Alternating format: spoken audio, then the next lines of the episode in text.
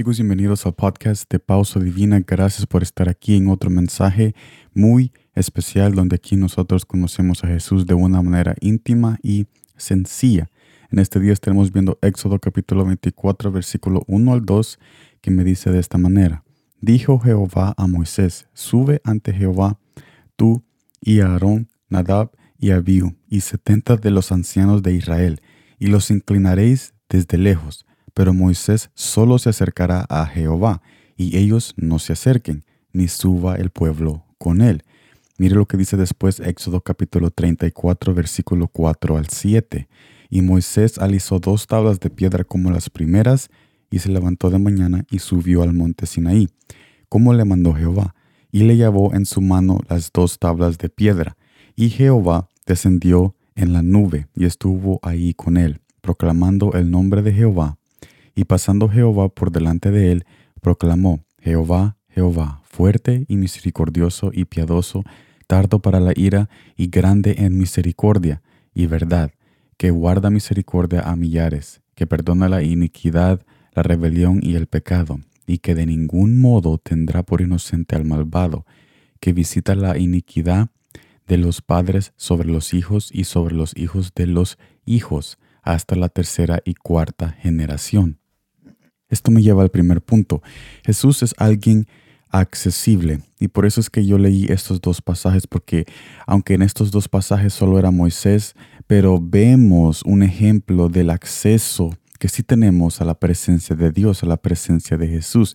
Y aún más ahora que Jesús murió por nosotros y abrió, y abrió esa puerta para con nosotros para poder estar en su presencia.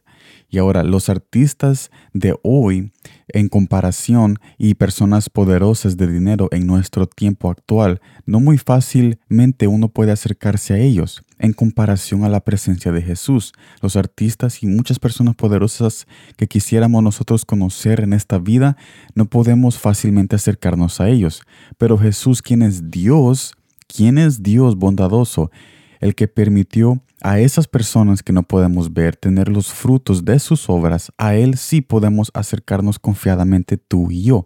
Gracias a su sacrificio en la cruz, obviamente ahora todos, ahora tenemos un acceso al Dios de paz y gozo. Entonces, ¿por qué tú y yo estamos esperando más tiempo para decidir si nos queremos acercar o no? Es momento de que tú y yo tomemos este mensaje como una invitación a acercarnos a una presencia divina y disfrutar de las bondades y del amor y de la guía que Jesús quiere hacer a nuestras vidas para poder llegar a ese destino final y a ese destino y propósito que nuestro corazón anhela tener y anhela realizar en esta vida. Porque tú y yo todos tenemos un propósito muy maravilloso y especial en este planeta.